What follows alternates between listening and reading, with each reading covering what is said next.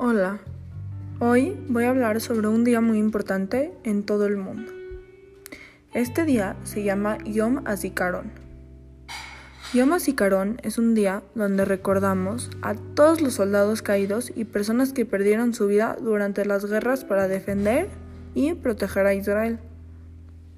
En este día también recordamos a las vidas perdidas por el terrorismo y todos los actos del terror. En este día hay una sirena a las 8 de la noche, donde todos los israelíes y toda la gente de Israel se detiene y se quedan parados.